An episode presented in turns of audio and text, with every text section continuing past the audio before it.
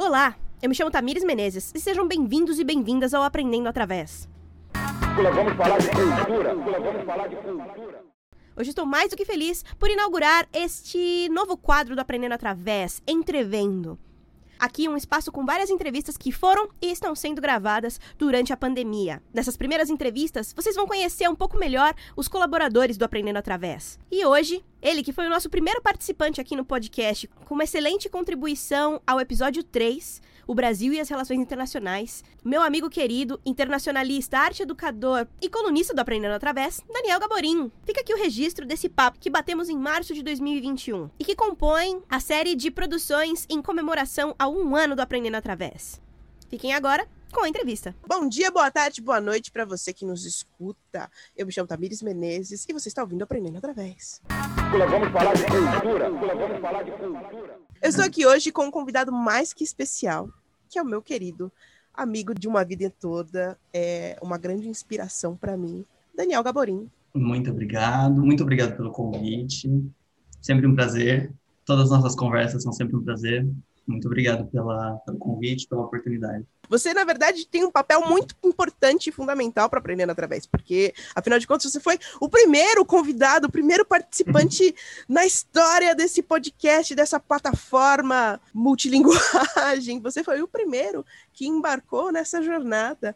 Então, eu estou muito feliz hoje da gente ter essa conversa, de ser uma conversa, de não ter essa coisa de, não, vamos gravar antes, coisa separado. Poder conversar sincronamente é sempre um deleite. Estou muito feliz de estar aqui com você, não estando junto, mas estamos, mas estamos aqui. Telepresença. Mesmo não estando junto, né? Exatamente. Estando junto o possível, o que a tecnologia permite para a gente. Mas, Daniel, para quem não te conhece, para quem, quem ainda não ouviu o episódio O Brasil e as Relações Internacionais do Aprendendo Através, com participação do Daniel Gaborim, esse é o seu momento.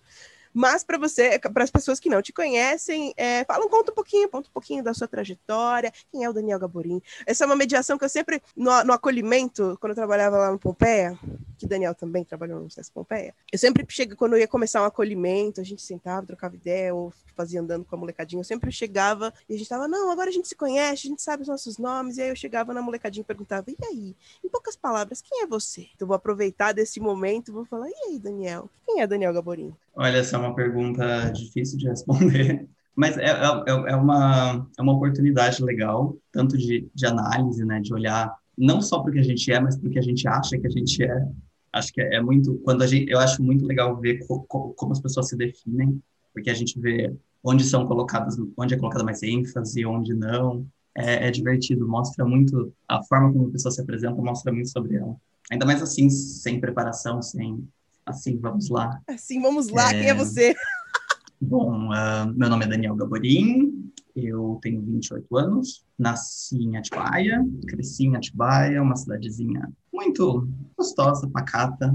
Peculiar. Próxima de São Paulo. Peculiar, peculiar. Acho que como toda cidade de, de interior, né? Se bem Atibaia, é, é, isso que é engraçado, Atibaia tem um pouco dos dois mundos, né? Ela está muito perto de São Paulo, mas ainda assim ela tem muitas características do interior. Bom, cresci em Atibaia, foi lá que conheci Tamires, nos conhecemos com oito anos de idade. É a primeira série. Acho que é sete? Primeira série. Ai, ai, ai. Sete ou oito. Existem provas que a gente coexistia no é, mesmo lugar. A gente estava na mesma escola, no mesmo ambiente. Não, e por incrível que pareça, no mesmo bairro. No mesmo né? bairro. Bom, cresci em Atibaia e daí terminei o ensino médio, não quis entrar logo na faculdade. A educação formal faz um pouco isso com a gente, né? A gente fica um pouco é, traumatizado. Então, uhum. eu terminei o ensino médio, eu falei, eu não quero mais saber disso aqui, eu quero descansar, eu não quero mais estudar. Chega disso aqui. Tem muito então... a ver com a então experiência também, porque você morava num bairro afastado, você tinha que pegar ônibus para ir para escola, não, não parte do nada, né? Você lembra todo o corre Sim. que era para ir pegar o passe, que tinha que ir num dia específico, atravessar a cidade para pegar a cartela de passe para a gente conseguir ter ônibus para conseguir ir para escola.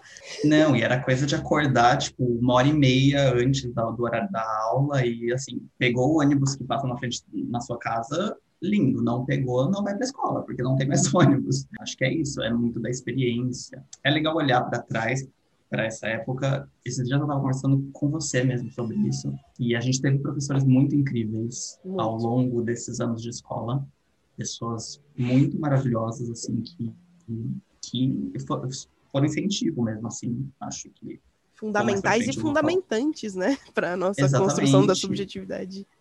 Eu acho que muito do, do- tanto de eu gostar das letras, de gostar de língua portuguesa, tem a ver com uma professora da escola, Hum, que foi incrível, que fazia a gente decorar conjugação de Sim, 50 milhões de verbos. até hoje eu sei o indicativo inteiro por causa dessa mulher. Hoje a- Até agradeço hoje eu sei muito. conjugar- até hoje eu sei conjugar qualquer verbo, se me der. Me dá um verbo que eu conjugo. Sim. E você lembra que ela, dela. ela fazia a gente ler um livro por bimestre e apresentar? E às vezes, mesmo Sim, que você não sim. tivesse entregue, uma vez eu não entreguei o trabalho que ela pediu, mas ela falou: Você leu? Eu falei: Li. Ela falou: Então vai lá apresentar. Aí eu fui, apresentei, ela falou: Beleza. Ela fazia a gente ler, cara. Tinha a biblioteca na ler. Uma- escola, você lembra como era a nossa grande? escola tinha uma biblioteca maravilhosa. Eu sempre falo a pro nossa- Igor da- da- do tamanho do Major. Eu falo, gente, vocês não conseguem mensurar o tamanho daquela escola. Ela era um Sim. convento. era Sim. muito grande. Major Juvenal Alvim, família Alvim, que era praticamente dona de Atibaia. Sim, tem duas escolas Alvim. Tem o, o José Alvim e o Major Juvenal Alvim. E Major Juvenal Alvim. Ano passado, no dia do professor, eu tava pesquisando coisas, e aí eu- a Bruna pediu para eu escrever um texto do dia dos professores. E aí eu decidi escrever uma carta. E aí eu fui escrever uma carta para todos os professores que já tive. E aí eu fui escrevendo, e aí eu teve uma parte sobre o professor Edson. E aí eu comecei a procurar. O professor Edson foi presidente da Câmara quando ele foi vereador. Nos anos 80. E aí eu fui procurar ele, aí eu fui procurar, e aí tem umas conjunturas políticas, ele tava na disputa entre o Arena e o MDB em Atibaia nos 70, tinha várias coisas do professor Edson.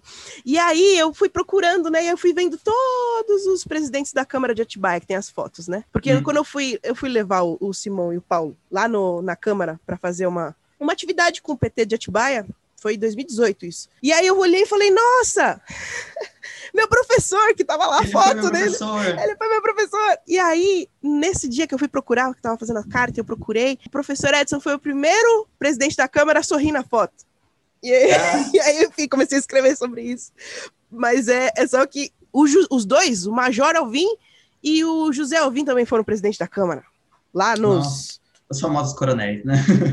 É, Atibaia, né? Eu, Ah, eu mesmo? divaguei super sobre o professor Edson. Não, não, isso é ótimo. Eu nem lembrava mais do professor Edson, porque você me fez lembrar, porque eu, sempre, eu lembro que ele falava na sala, sempre, que ele falava, eu já fui vereador, eu já fui presidente da Câmara.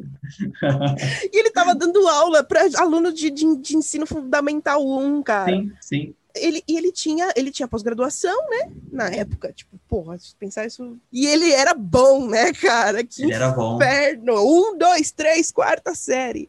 Lembra que a gente fazia teatro? Tinha várias coisas, né? Foi, foi uma a gente fazia boa. teatro para não estudar, né, no caso, mas isso a gente deixa à parte. É. Isso a gente edita, a gente corta na edição. Cara, esse, pra quando a gente vai fazer a Bela Adormecida, eu levei até a cortina da minha casa, que eu morava perto da escola. Mano, sua... não, e, só que isso que é... Cara, eu tava lembrando disso esses dias, porque a sua mãe e a mãe da Fernanda, a tia Kelly, as duas decidiram que iam transformar aquilo numa superprodução. Eu lembro que chegou a sua mãe e a mãe da Fernanda, cada uma com uma caixa cheia de coisa. E tipo, mano, No meio da aula, as pessoas me deixavam sair pra ir buscar coisa em casa. Tamires, vai lá buscar o Sim. som. Tamires, vai lá buscar Não, isso, isso me lembra muito, tipo, sei lá, essas, essas, esses sitcoms, assim, essas séries de, de família. Sim, Tipo, das mães super protetoras que querem, tipo, fazer um super evento na escola. Modern Family versão. Tupiniquim. Olha, eu, eu, eu, eu jurei, eu jurei pra mim mesma que eu não ia entrar no barco da nostalgia da infância. Tá, vamos voltar, vamos voltar. Volta, volta. Não, mas é que é inevitável. Porra, tem muita história boa. Porra, 21, 21 anos aí que a gente se conhece. 20 anos, porque ainda não fez 21. 20 anos que a gente se conhece, caralho. É um 20 anos. privilégio, um privilégio e uma honra, É, um dividir o mesmo privilégio, um espaço e baita tempo. privilégio. Mas enfim, Daniel Gaborim, Enfim, muito cansado, um jovem muito cansado. Mas e aí terminou o ensino médio, você foi trabalhar, precarizado, que eu fui lembro. trabalhar, porque daí é assim, né, na, na cidade pequena, você foi estudar, então tem que ir trabalhar. E daí você vê, você é apresentado para o mercado de trabalho quando você é recém-formado. Você acha que a escola era ruim até entrar no mercado de trabalho. Exatamente. Até entrar no mercado de trabalho, até fazer parte das, das engrenagens capitalistas, cobre o, o que é o que é realmente doido. E daí fiz um pouco de tudo, e quando eu digo um pouco de tudo, é um pouco de tudo mesmo. Mesmo, mesmo, desde trabalhar em escritório até consertar micro-ondas e ar-condicionado, garçom, tiveram várias coisas. Melhor caipirinha do mundo. Sim, claro, a melhor caipirinha do mundo. E, e você é bacharel em relações internacionais. Conta Sim. um pouquinho. co- como que você foi de ar condicionado, de arrumar ar condicionado para Como eu, como eu fui de não quero nunca mais estudar, para beleza, vamos fazer uma faculdade. vamos tentar. vamos tentar. Bom, eh, eu comecei a trabalhar, né, todo esse tempo, e isso foram, então foram dos 18 aos 22, que foi esse tempo que eu fiquei em Atibaia.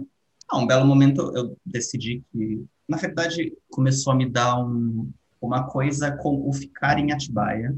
Então eu comecei a, a ver que eu queria ir para outros lugares, conhecer outros lugares, e eu percebi que para eu fazer isso eu, eu precisava estudar, e por estar tão perto de São Paulo, né, Atibaia fica a uma hora de São Paulo, é, pensei que São Paulo seria a opção mais viável, porque, enfim, maior comum que se-. É, é comum que se vá de Atibaia para São Paulo diariamente, né? É uma, é uma prática Ex- comum por causa da exatamente, Muita distância. gente faz isso. Não, e é, e, por exemplo, na época da faculdade eu tinha amigos que levavam, que moravam dentro de São Paulo, mas levavam mais tempo para chegar em casa do que eu levava para chegar até Atibaia. Um, um clássico, Então é, um clássico. é um clássico, é um clássico. Foi nesse momento que eu, que eu vi a necessidade de que eu precisava ir para São Paulo. Foi tipo, preciso ir para São Paulo e quero estudar, quero estudar alguma coisa. Eu sempre tive o sonho de conhecer o mundo, de viajar. Ah, sempre gostei de idiomas muito, ah, desde criança. Comecei a estudar inglês com oito anos. Menino! A gente morava num bairro em Atibaia que tinha uma igreja perto, a igreja São Benedito. Uhum. A igreja era bem, bem envolvida com o bairro. Pois, não, e tinha psicólogo de final de semana, tinha dentista, tudo de graça. É, era muito Caramba, legal. eu não assim. participava da comunidade, eu sempre estava ali porque eu estava no bairro e via, mas eu não. Tinha umas- né? Se eu entrasse na igreja, eu ia queimar. Nas quermesses. Exatamente, você ia grudar no teto de ponta cabeça. Eu fui em uma aula do ensino dominical, porque eu fui influenciada por você. Eu fiz catequese. Eu fiz catequese. O orgulho, o orgulho, o orgulho do interior você era, que você fez, cara, ia mas- certinho, né? Catequese. Exatamente. Você- tem, né? É é uma das coisas que você tem que pôr no checklist para fazer no interior. Ah, então, e daí eu, eu, por causa da catequese, frequentava bastante a igreja. E uma coisa maravilhosa que aconteceu foi que uma mulher que fazia parte da, da igreja também, ela era professora numa escola muito famosa de inglês em Atibaia, e ela se propôs a dar aulas de graça. Ah, então, a escola que ela dava aulas fornecia o material para a gente por preço de custo. Então, a gente pagava muito tipo, baratinho no material, e ela dava as aulas de graça. Caramba, Dani. Então, foi sério, foi incrível. Eu não fazia ideia disso. Isso foi, foi, foi muito maravilhoso, assim, porque foi a primeira vez, assim, realmente de Apresenta De- todo um novo mundo, para. Sim, sim. Ah, foi incrível. Os poderes dessas coisas em comunidade, né? Muito doido. Muito, porque você, você tudo à sua volta te condiciona a uma rotina ou, a- ou a poucas opções. E quando nos é apresentado, ou para qualquer jovem, né, é apresentado outra perspectiva, outra possibilidade, abre um universo de possibilidades. Porque vê que Sim. não é só um, dois, três e quatro, não é só a, a porta da esperança do Silvio Santos, que é só ou esse ou aquele ou aquele. Que loucura, eu não sabia, Sim. eu não sabia que na, na igreja tinha inglês. Sim. Não, e é, é muito doido, sabe? Eu atualmente não sou uma pessoa muito ligada a, a religiões, mas né, o que eu vejo dessa época, uma coisa muito interessante que acontecia no meu bairro, principalmente por causa da igreja, era essa coisa da união, sabe? Da, do bairro. Essa, essa professora sabia dar inglês, tinha tempo livre e se dispôs a fazer isso pela comunidade, sabe? E você era, era turma? Tinha bastante gente? Tinha, tinha, eu acho que tinham duas ou três turmas. Nossa. Era, Tinha todo. Eu lembro de todo o processo, porque eu morei 10 anos ali na, na, na Padre Matheus Nunes. O pessoal da igreja ajudou quando a gente fez o campeonato de taco. Que a gente fez Sério? o campeonato de Atibaia de taco lá na rua, porque a gente jogava e aí começamos a juntar equipamento, fazer taco. O pessoal da igreja ajudou. a gente ia fazer, fechar a rua para fazer o campeonato. Muito legal. Isso. Eu, eu não sei como tá hoje em dia, mas na época era, era muito legal, assim, era, tinha muita coisa legal.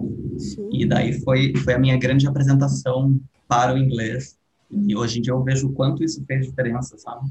Porque daí, por exemplo, quando a gente mudou de escola, quando a gente foi para a escola dos pré-adolescentes, né, Major, eh, que era a quinta série, que a gente já começou a ter inglês, eu já tinha muita facilidade no inglês, porque eu já tinha tido aula. Então isso fez toda a diferença, sabe? Nossa, eu ainda tô chocada que eu não sabia dessa história, Dani, porque é um momento muito Nossa. marcante. Sim, é uma, é uma parcela muito importante da, da, da sua história, que eu não sabia. Esses momentos são muito preciosos. E eu, te, eu tenho essa coisa que eu, eu, é uma coisa que eu tento corrigir em todos os dias, que eu tenho um sério problema para lembrar nomes. E essa professora é uma pessoa que eu queria muito lembrar o nome, mas é, não é por maldade, realmente eu, eu tenho um problema com nomes. Eu tenho a imagem dela na minha cabeça muito forte, mas não lembro o nome dela. Quando for possível, no momento pós-pandêmico e a gente puder ir nesses lugares, vamos lá na igreja, vamos perguntar o nome dela. É a jornada de volta, né? É importante. Professora, um beijo para você. Obrigada por. Muito obrigado. Hoje eu falo inglês por sua causa. Começou contigo. E aí você teve esse momento de, de contato com, com uma língua estrangeira, contato com o inglês, ainda muito jovem, através da igreja. Sim. Através da igreja. Quem diria, hein? Quem diria? Através da, através da Igreja Católica. E que louco, né? Foi é justamente a, a, a apreensão da diferença educa. Porque aí você Sim. olha o outro e fala, ah, eu não sou aquele, eu sou eu. Sim. eu não sou aquilo, eu sou isso. Sim. Ou eu, ou eu sou aquilo, ah, eu sou aquilo também, mas eu também sou outras coisas. A época que eu frequentava, hoje em dia eu vejo que o que eu mais admirava e o que eu mais gostava de ir nesse lugar era por estar com as pessoas, de ver essa coisa de tá todo mundo junto, tá todo mundo se ajudando. Isso Tem um lugar de troca. Exatamente. É muito bom lembrar. É muito bom lembrar do que constitui a gente. Sim, sim, exatamente. E Às aí... vezes é até difícil lembrar de tudo. Sim, mas é porque é um processo, né? O lembrar, prime primordialmente, é o esquecer, né? Porque a gente lembra quando a gente esqueceu. sim. e aí, Daniel terminou o ensino médio, trabalhou, estava, decidiu que Atibaia não era, talvez não fosse o lugar para você estar naquele momento. Provavelmente não fosse. Provavelmente não fosse. Provavelmente não fosse, e teve também, obviamente, um grande catalisador, que foi minha querida amiga Tamires. Tamires já terminou o ensino médio e já passou na faculdade. Sem diploma de ensino médio. Sem diploma. Tamires entrou na faculdade com todo mundo achando que não ia acontecer. Tamires é, é, é uma pessoa que venceu acima de tudo. Porque, sério, Olha, eu bato muitas palmas. Porque não, é, não, é, não é que a Tamires saiu do ensino médio e, tipo, entrou em qualquer faculdade. Ela passou na Unifesp, ela passou na, na, na Federal, sabe? Tipo, enquanto o povo tava lá se matando por cima para vestibular de fim de semana, Tamires passou na Unifesp. Então, eu... eu, eu ah, que é isso, meu jovem. Muito obrigado. Mas, ó, eu sou, a pro, eu sou uma prova de que sistema de exame é, um, é uma brisa. Porque eu reprovei o ensino médio, eu não terminei, eu repeti, e aí eu passei na Federal do Paraná, na UFTPR, em jornalismo. Não pude ir porque, enfim, não tinha nem como, não tinha nem como ir. Aí depois eu passei na Unifesp e na, Uf, na, na UFRJ. Não subestimem o que vocês não. sabem, não subestimem seus conhecimentos. Prova não testa nada. Isso, Exatamente. cada dia que passa eu mais percebo. E isso é uma coisa muito doida, porque eu sou péssimo em, em testes, em provas. Eu sou muito ruim. Isso não é, isso não é, isso vai ser a régua, tá ligado? E é isso que vai ser Sim. a régua mas, e é um processo, né? Porque daí no, no, começo, quando você começa a fazer provas, você começa a ir mal, você começa a achar que você é ruim. Que é um problema com você, você fala assim, meu Deus. Exatamente. Coisas que Exatamente. eu nunca fui preparado para fazer, agora estou tendo dificuldade. O problema sou eu. Então, é, é a, a, forma como você vai sendo condicionado né, ao longo da sua educação. É, é, um, é um padrão muito difícil de ser quebrado. E aí, da onde que saiu Relações Internacionais, Dani? Na verdade, eu tinha interesse por muita coisa. Uh, muita coisa mesmo desde medicina até. Gastronomia eu lembro. Gastronomia. Letras não fazia parte ainda nesse momento dos meus interesses, porque eu ainda estava com aquela cabeça de tenho que ganhar dinheiro, então tenho que ir para uma profissão que me garanta muito dinheiro, que hoje em dia eu vejo que não faz o menor sentido, que você né, vai naqueles testes vocacionais e daí as pessoas te perguntam quanto você quer ganhar por mês, e daí a gente a gente vê qual vai ser a sua carreira, e hoje em dia dá vontade de dar risada, porque, né? Pois é, a, gente se preparou para um Brasil que não existe mais. Exatamente. Nossa, é, é, é 100% isso. É, e essa coisa de, de atrelar sucesso a dinheiro. Hum. Carreiras que dão dinheiro, quão infeliz eu vou ser. Exatamente. exatamente o, quanto eu vou, o quanto eu vou me matar. Não, e aí, é num país que né, tem doutores que estão desempregados, então, hum. enfim, é, infelizmente, só se preparar não é o suficiente. Né? Tem, tem um milhão de outras coisas. Ah, conjunto. Ah, conjunto. Daí, nesse, nesse, no meio desse processo, né, que eu descobri que eu queria, de novo, na cabeça de Daniel, de, de 22 anos, nessa cabeça de que queria ser rico, queria viajar o mundo, mas daí comecei a fazer cursinho para vestibular, vi que não era bom com provas, então vi que ia ser difícil entrar em certas em certos cursos e daí eu cheguei em relações internacionais, meio que juntava as duas coisas. Uhum. Então, para mim na época foi era uma era uma oportunidade de juntar essa essa minha vontade de viajar, de conhecer o mundo, de não só de conhecer o mundo, mas de conhecer outras culturas. Sim. Acho que era essa a minha principal coisa, assim. Uh, quando eu pensava em relações internacionais, eu pensava na parte do relacionamento mesmo, Uhum. na parte da comunicação, é, De então, criar relações, né? Você precisa criar Exatamente. relações. Co- criar relações com o mundo, tipo, isso para mim era incrível. Daí foi um curso assim que, que uniu tudo na minha cabeça e que na minha cabeça ia me dar dinheiro, que hoje em dia também eu falo, né? Mas hoje em dia eu falo, haha, Daniel, se ferrou. E daí, daí decidi que era relações internacionais que eu queria, mas daí também vi que né, eu não era bom com provas, então provavelmente eu não conseguiria ah, passar numa pública. Eu já tinha outros anos tentado. É, e de novo, é aquela cabeça do Uhum. Sim, sim, o jovem. Você não consegue. Enfim, é, tentei vestibulares, não passei. E daí em 2014, ah, na verdade, no ano de 2013, eu estudei o ano inteiro no cursinho para vestibular. Daí, 2014, em já, no começo do ano, eu tinha prestado todos os vestibulares, tinha prestado Enem, não passei em nada. Em janeiro, no começo de 2014, estava totalmente frustrado. Daí, quando foi o meio do ano, ah, teve a abertura do, do ProUni, no meio do ano, né? Que é, A raspa do Uhum. tacho. na verdade, nem a raspa do taxa, que tem faculdades que abrem, né? Curso em janeiro e em julho, né? Então, Não, digo do ProUni mesmo, antes do golpe, falando do ProUni em geral, assim. Raspa do tacho Sim. de políticas sociais para educação superior. Nossa, nesse sentido, nossa, não, não. no meio do ano teve abertura de vagas e eu falei, por que não tentar uma universidade particular? Procurei aqui em São Paulo uma faculdade que era bem avaliada em relações internacionais, que era em Morumbi, me inscrevi e passei por uma bolsa 100% na Embi Morumbi. Foi, foi muito doido, assim. Finalmente deu certo, sabe? Deu certo, deu certo. Vai, caralho! Daí passei, ah, só que nesse então, passei, só que nesse primeiro momento não tinha como me mudar para São Paulo. E daí eu fiz o que, o que grande parte das pessoas de Atibaia que estudam em São Paulo fazem, que é vir todo dia e voltar. O, o famoso bate-volta. O famoso bate-volta, já fiz muito bate-volta, bate-baia. Incríveis Nossa, e- quatro, cinco, seis horas por dia. Não, é, é. E é, em tese é uma hora, né? Uma hora para ir, uma hora para voltar. Isso se tiver tudo certo na pista, né? Mas essa uma hora pode virar quatro, pode virar cinco, dependendo de como tá Uma hora é do Tietê. Uhum. Eu estudava na, no campus que ficava na Avenida Paulista, que era a escola de negócios. Então, RI fazia parte da escola de negócios da Embi Morumbi. Nessa de ir e voltar para Atibaia, foi, foi assim por um ano e meio, metade de 2014 e 2015 inteiro.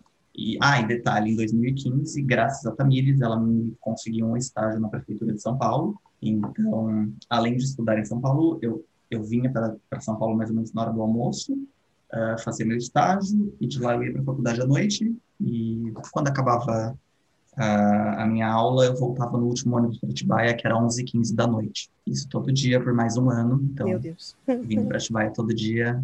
Daí, por ser estudante, eu tinha direito a meia passagem de Atibaia pra, de São Paulo para Atibaia, Atibaia para São Paulo, que era por volta de uns 20 reais, então eu pagava 10 ah, por ser estudante. Só que o que acontecia no período de férias, ah, não tinha passagem, porque em tese você não está estudando. Mas eu tinha um estágio, então eu tinha que ir e voltar para São Paulo todo dia para o estágio. Só que eu não tinha 40 reais para gastar todo dia para ir para São Paulo.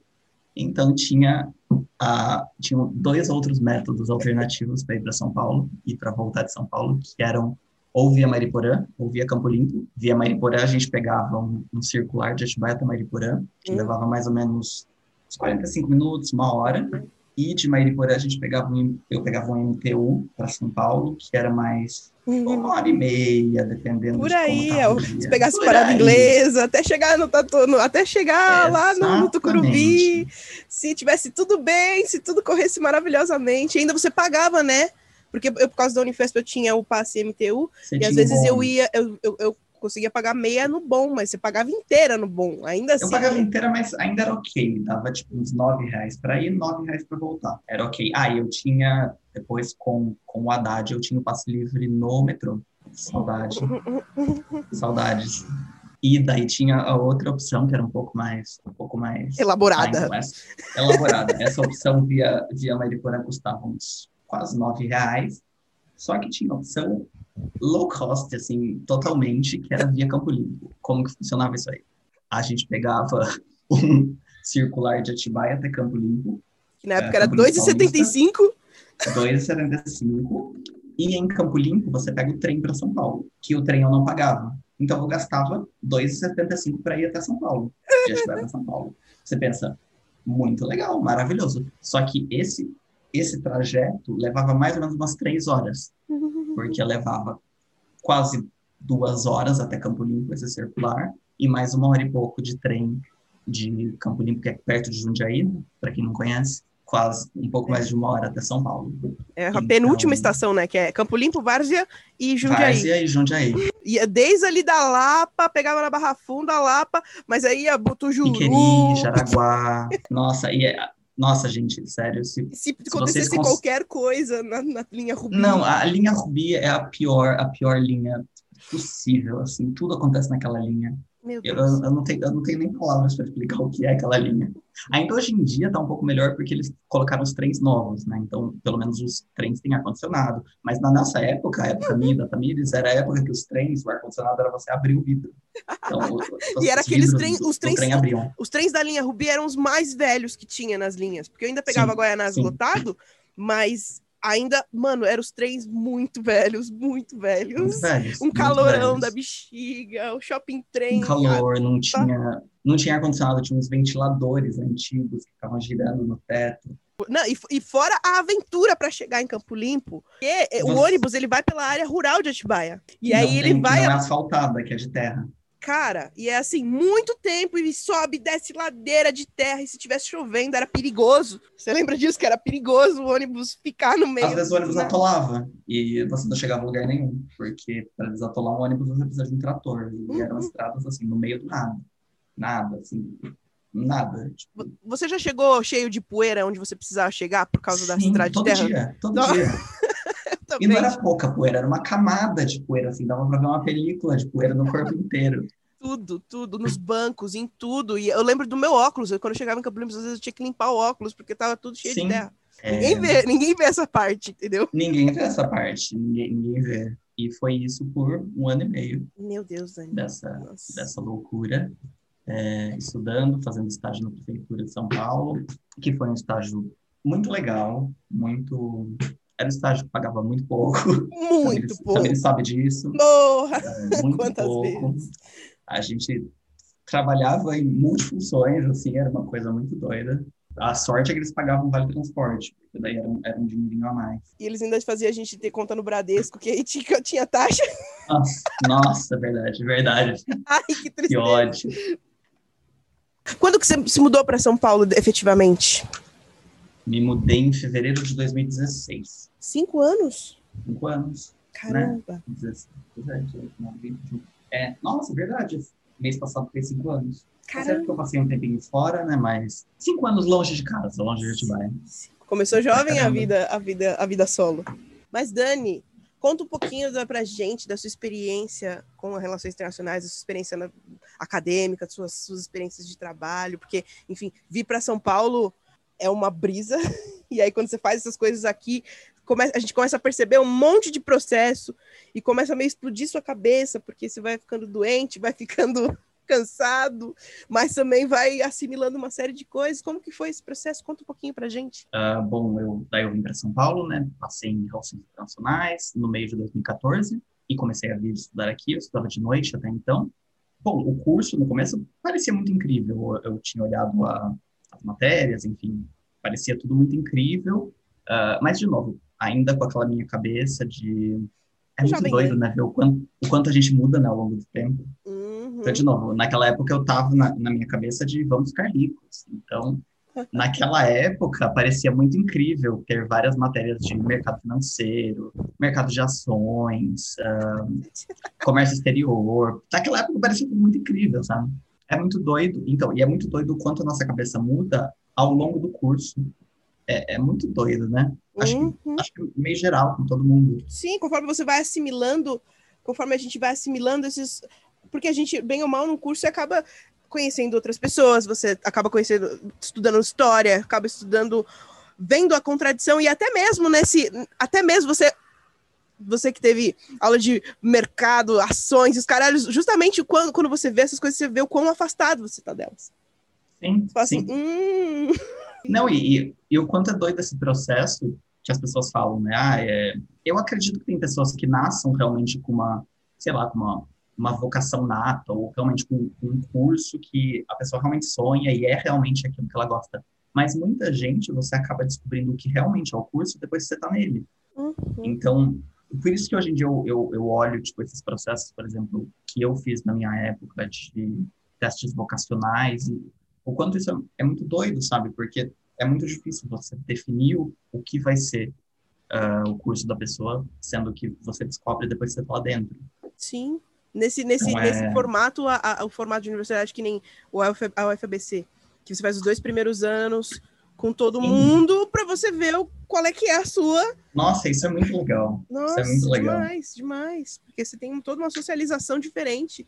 Não fica nessa pressão de, hum, talvez eu, talvez isso aqui não seja para mim. E aí é muito frustrante que aí você fica com essa de, mas eu também não vou largar. Mas eu também não, Sim. mas vou ter que começar de Sim. novo. Agora é uma loucura, é muito conflito, muito conflito. E eu acho que eram muito, muitos conflitos também, que eu estava numa faculdade, numa das faculdades mais caras de São Paulo, né? Só que eu não pagava nada. Eu era bolsista 100% para a Uni. Obrigado, Lula. e. Obrigada. Obrigada, e. Haddad. E então também tinha essa pressão de eu estou aqui, é- isso está sendo pago pelo governo para mim, então tinha muito, muito, muito essa coisa. O que eu acho que foi bom, eu, eu- hoje em dia olhando, eu acho que foi uma coisa boa eu ter feito a faculdade até o fim. Mas enfim, Eu também acho. conhecimento nunca é demais. Conhecimento é a gente, a gente nunca sabe quando a gente vai usar. Pode não ser o exercer dos sonhos, mas as ferramentas que te traz te constituem. A gente é Sim. um pouquinho, a gente leva o nosso curso para sempre, assim, e a gente só entende depois que acaba. Fala, nossa, eu vou levar isso aqui para sempre, né?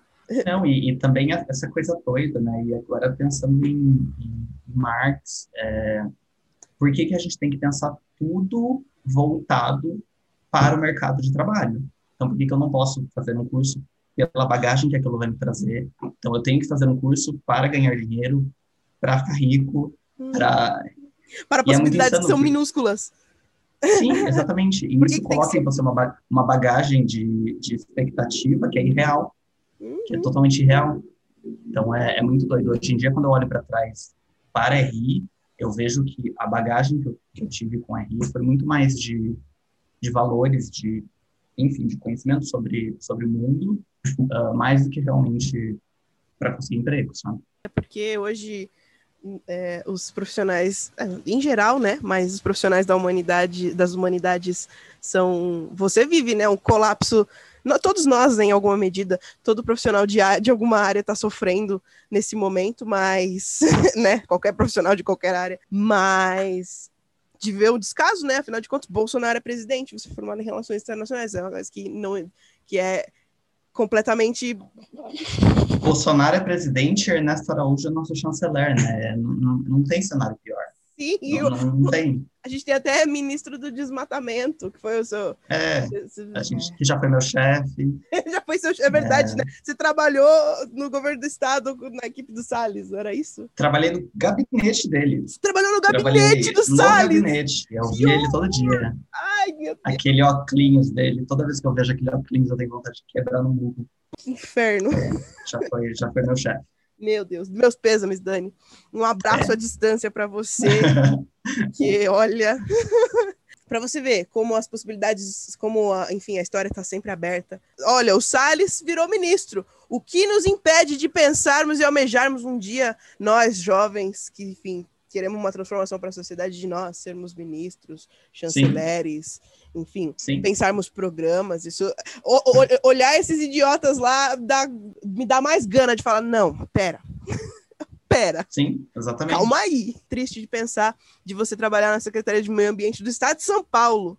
Que Sim. dor. Meu Deus. Trabalhar na Secretaria do Meio Ambiente de um estado governado pelo PSDB. É, tipo, foi difícil.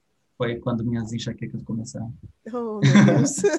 Olha aí o trabalho. Ter qualquer emprego, ter qualquer dinheiro, ter qualquer amor. Qualquer amor. Só que não tem tarararará, né? Não, não, agora não tá tendo nada. Ai, ai, ai. Um beijo, Maglore. E, bom, daí voltando para RI, Hum. ah, entrei no curso de novo com essa cabeça toda é, ganhar dinheiro e eu acabei vendo totalmente o contrário. Eu comecei a ver que eu, que eu ficava muito mais interessado, por exemplo, com ciência política, vendo essa parte teórica sobre, enfim, política, ah, na verdade até mesmo dentro da economia, mas ver a questão da, da macroeconomia, então a coisa como Economia política. né? Economia. E comecei a ver que eu me interessava cada vez menos por essas coisas, por exemplo, relacionadas ao financeiro. Você já se Então, imaginou hoje trabalhando numa multinacional, fazendo Nossa. relações internacionais, tendo que mentir a, a, a todo que é direito para corporações num momento como esse? Sim, tomando Rivotril para dormir. Uhum. É, não, Não. não. Mas, não. E, e na RA você teve um. um- eu lembro. É, eu lembro e, e fico ansiosa, inclusive, porque tenho muito interesse no tema, que você fez uma pesquisa é, profunda sobre, no- sobre migração, né? Sobre imigrantes. Na verdade, uma sorte que eu tenho, é, é realmente uma sorte que eu tenho. Em todos os lugares que eu vou, eu, eu tenho a sorte de conhecer pessoas muito ah, maravilhosas, e isso aconteceu também na, na Embi. Eu fiz amizades muito, muito incríveis com pessoas muito interessantes. Enfim, uma, um, um desses grupos foi. A gente pesquisou sobre os imigrantes haitianos em São Paulo. Então, como que acontecia? ah, isso foi no ano de 2015. 2015. Então, a gente estava estudando, era a gestão Haddad, a gente estava vendo como a cidade estava lidando com a chegada dos imigrantes haitianos. O Brasil, ele teve uma... Ele, é- ele se tornou um grande polo de, de imigração haitiana, principalmente a partir de 2010. Teve o terremoto no Haiti, que devastou o país. Esses imigrantes, depois que eles entravam no país, a maioria, a maior parte deles vinha ou para a região sudeste ou para a região sul, mas principalmente para São Paulo. A gente estava analisando como que esses imigrantes eram recebidos aqui em São Paulo. Foi, foi uma pesquisa muito legal. Acho que, de novo, foi, foi meu segundo ano de faculdade, então foi muito legal para ver o, que, o que era que eu queria fazer, sabe? Que foi a primeira vez que eu comecei a ver a questão dos direitos humanos, então, questão do imigrante, a, questão da pessoa, do refugiado, foi, foi incrível, assim, foi um trabalho realmente, foi um divisor, assim. Eu não sei ainda o que eu quero fazer da minha vida, mas é algo relacionado a isso. Eu, eu lembro do seu engajamento, você conversou com gente da Secretaria de Direitos Humanos, né? Sim, Foi toda uma mobilização, eu me lembro disso.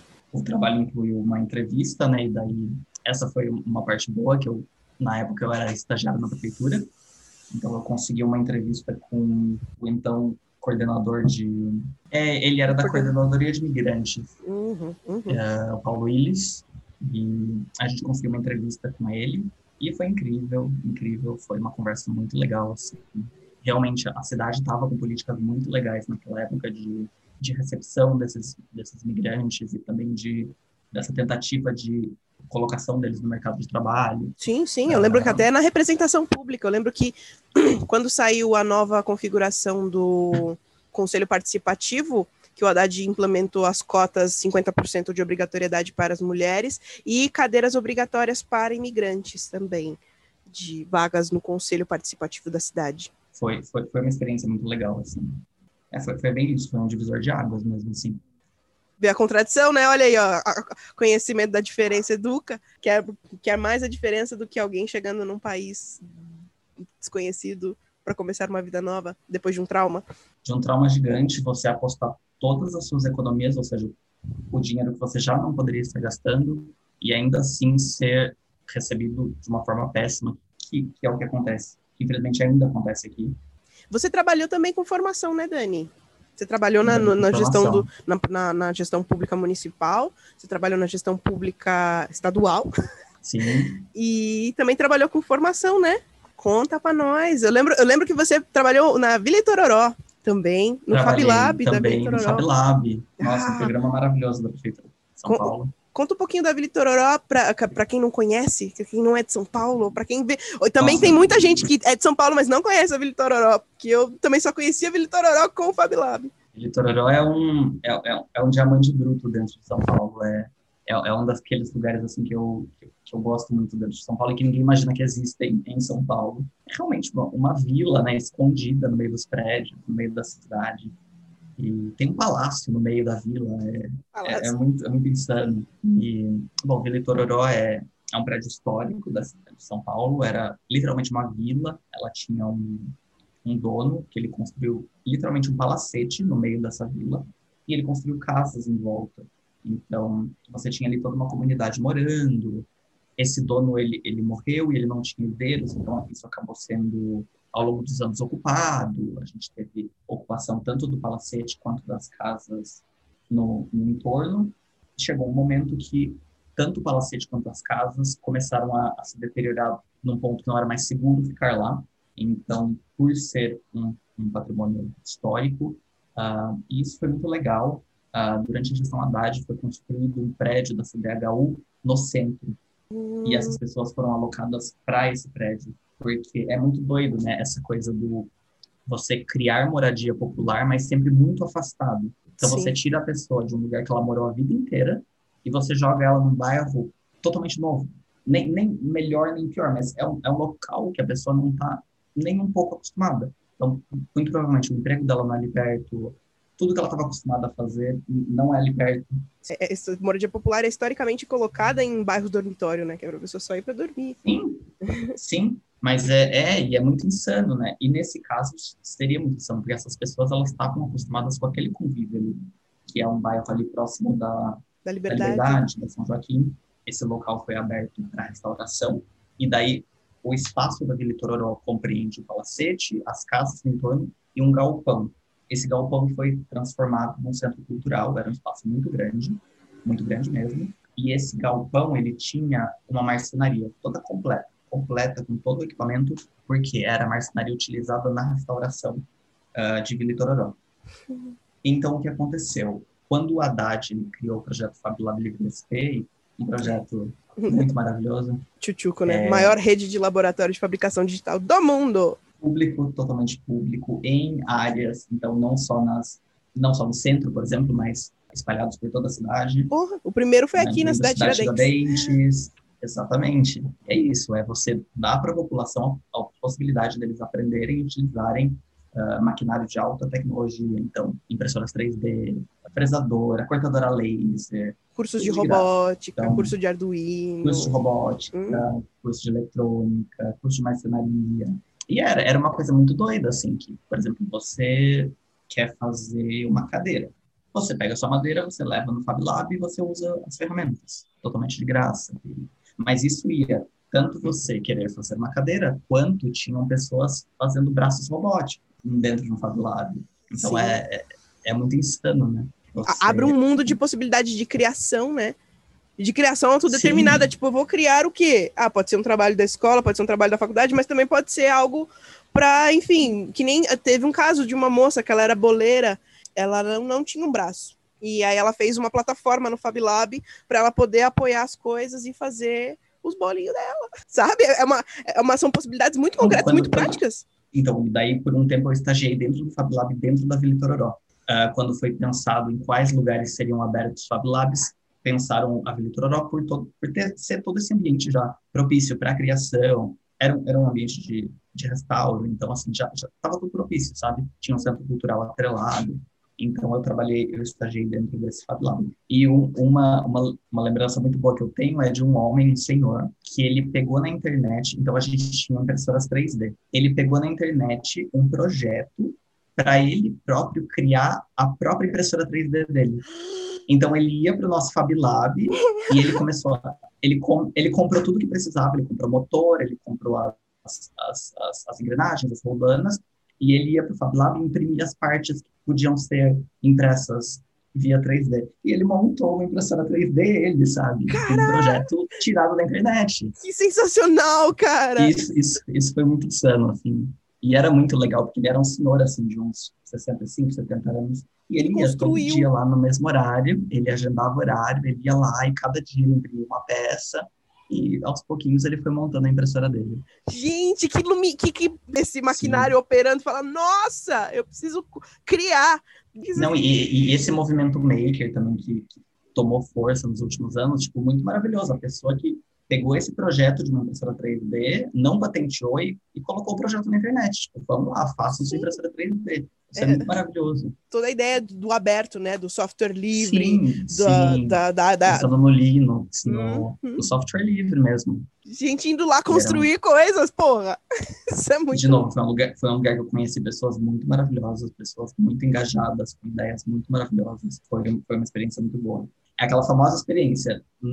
Ganhava pouquíssimo dinheiro, mas foi uma, uma experiência, assim, tão, tão rica. Você sai outra pessoa, Sim. você fala, mano, que merda, eu tô aqui me fodendo, ganhando pouco. Mas quando tem propósito no que a gente faz, é outra coisa. E eu não tô glorificando a precarização do trabalho, longe disso. Não, As forma pessoas alguma. precisam ser pagas, entendeu? A gente não pode aceitar a exploração, não é isso. Mas é que quando Sim. E é, isso é um choque muito grande, né? Quando você trabalha no setor privado, depois você trabalha no setor público, você fala assim: meu Deus, eu- quando- o que eu faço atinge pessoas diretamente. A minha ação no mundo, eu, eu trabalho e, e sou remunerado para contribuir com.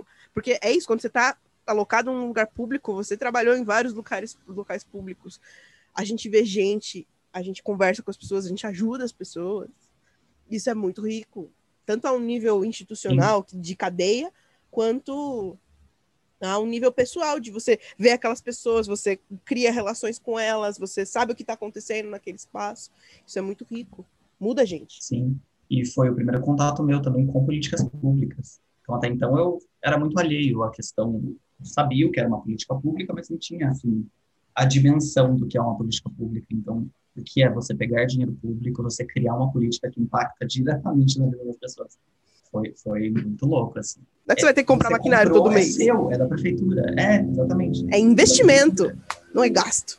E é Exatamente. muito louco ver a prefeitura de São Paulo, porque aí é outra escala. Sempre é outra escala. Trabalhar na prefeitura, eu sempre falo, trabalhar na prefeitura de São Paulo ou em qualquer imediação, você tem uma outra noção de escala, porque é a maior prefeitura da América Latina. É a maior coisa pública municipal do nosso continente. Então, é, quando você, aí você percebe, ajuda a gente até pensar políticas públicas em outros lugares, a gente reflete sobre, que nem a gente que veio do interior, você acaba refletindo sobre outras, outras dimensões da política pública, porque essa é a massiva. Você fala, nossa, realmente, qualquer investimento na Prefeitura de São Paulo tem um impacto a perder de vista. Para mim, para mim naquela época, de novo, o Daniel com a cabeça dele de 23, 22, 23 anos foi, foi uma coisa assim muito, muito maravilhosa. Realmente mudou muito. Eu acho que muito do que eu sou agora se construiu nessa época e eu sou muito grato por isso. Noites dançantes, depois do trabalho, Noites cubanas, noites cubanas, boas. no bexiga. a gente tinha um centavo no bolso, mas a gente achava para beber. Ai, Mas, além, além da Vila Itororó, você teve outras experiências com formação também, né? Tem muita coisa que Sim. aconteceu desde lá. Muita coisa. Muita, muita coisa. Muita coisa. Também tive. É engraçado porque é uma coisa que eu comecei a cogitar há pouco tempo, o meu interesse pela área da educação. E é muito doido hoje em dia eu ver que parece que a vida inteira a vida me empurrou para a área da educação de alguma forma e eu nunca percebi. Percebo agora. Então é, é muito legal, porque ah, durante esses. Eu estagiei praticamente dois anos dentro da prefeitura. Dentro do Fab Lab foram só os últimos seis meses de estágio que eu fiquei dentro da do. O primeiro um ano e meio eu trabalhei dentro de um telecentro. Para quem não sabe, os telecentros são um programa da cidade de São Paulo que são como se fossem lan houses uh, espalhadas pela cidade, só que elas são totalmente de graça. Assim, de graça. Então você chega com seu RG e você acessa a internet. Uh, eu trabalhava dentro do telecentro que ficava dentro do Centro de Referência do Idoso de São Paulo, que fica escondidinho embaixo do viaduto do chá, literalmente Uhum. debaixo da terra. Literalmente embaixo. Literalmente. Literalmente, a- o viaduto passa em cima do Centro de Referência do Idoso. Tinha um, um telecentro lá dentro e, por ser dentro do Centro de Referência do Idoso, só podiam entrar dentro do, do telecentro pessoas acima de 60, que era o público que fazia parte do do centro de referência, Você ministrou várias coisas para os velhinhos, né? muitas coisas, porque o que aconteceu no começo, quando eu entrei lá, os primeiros meses, era assim, uma coisa muito... A gente tinha 20 computadores e, assim, tinha uma média de 5, 4 seriam usados por hora, assim, os, os idosos não tinham o costume de usar o computador, então era, a, a, a adesão era muito baixa. Isso é uma coisa que começou a incomodar, assim, porque era, era um espaço, muitos computadores prontos para serem usados, e sem adesão. A gente tentava chamar, mas ainda tinha muito aquela coisa do, do medo com a tecnologia. Então, não sei usar, é, ainda mais que a gente que nem, não, nem- não necessariamente teve essa convivência com essa transição tecnológica. Exatamente. Muitas não, que barreiras. realmente não teve, assim. Então, eram, a maior parte deles não tinha nem celular. E realmente, assim, nunca tinham, tinham tido contato com um computador. Era, era muito complicado conseguir fazer com que eles entrassem. Até mesmo que eles entrassem no telecentro, era muito difícil. Eles, Ah, eles olha que loucura. na porta, É a barreira olhavam pra simbólica. dentro. Exatamente. A barreira É, simbólica. totalmente, totalmente psicológica. Tipo, eles paravam na porta, olhavam, tinha uma porta e tinham ah, vidros, vidraças bem grandes. Às vezes eles paravam na frente do vidro e olhavam para dentro, mas não tinham coragem de entrar. Nossa, que dor no coração de ouvir esse relato. E daí, no meio desse processo todo, eu não sabendo muito bem o que fazer, veio trabalhar com a gente uma, uma menina chamada Thaís. Ela teve uma ideia muito legal de criar um projeto, ah, chamava Primeiros Cliques, que era a ideia de criar um projeto de dar aulas para esses idosos. Ela criou o projeto do zero, montou uma apostila, tudo muito legal, tudo pensado para o telecentro, pensado para os idosos, então eram coisas assim bem do zero mesmo, bem devagar. Hum, E daí ela começou a aplicar esse curso, mas no meio dessa, desse processo, ela teve alguns imprevistos e ela não pôde dar algumas aulas. E ela veio para mim e falou, Daniel, você toparia dar algumas aulas? Eu falei, ah, trabalho com isso, mexo com isso a vida inteira, vamos lá. E daí começa a experiência com educação, que foi Já chega na educação da educação da terceira idade, assim, ó, pá! Sim, sim. Processo formativo de informática para a terceira idade. Foi muito incrível, muito incrível. E, Um beijo, Thaís. cara, é Um beijo, Thaís, se estiver nos ouvindo. Beijo, Thaís. De Thaís de. Cris, maravilhosa.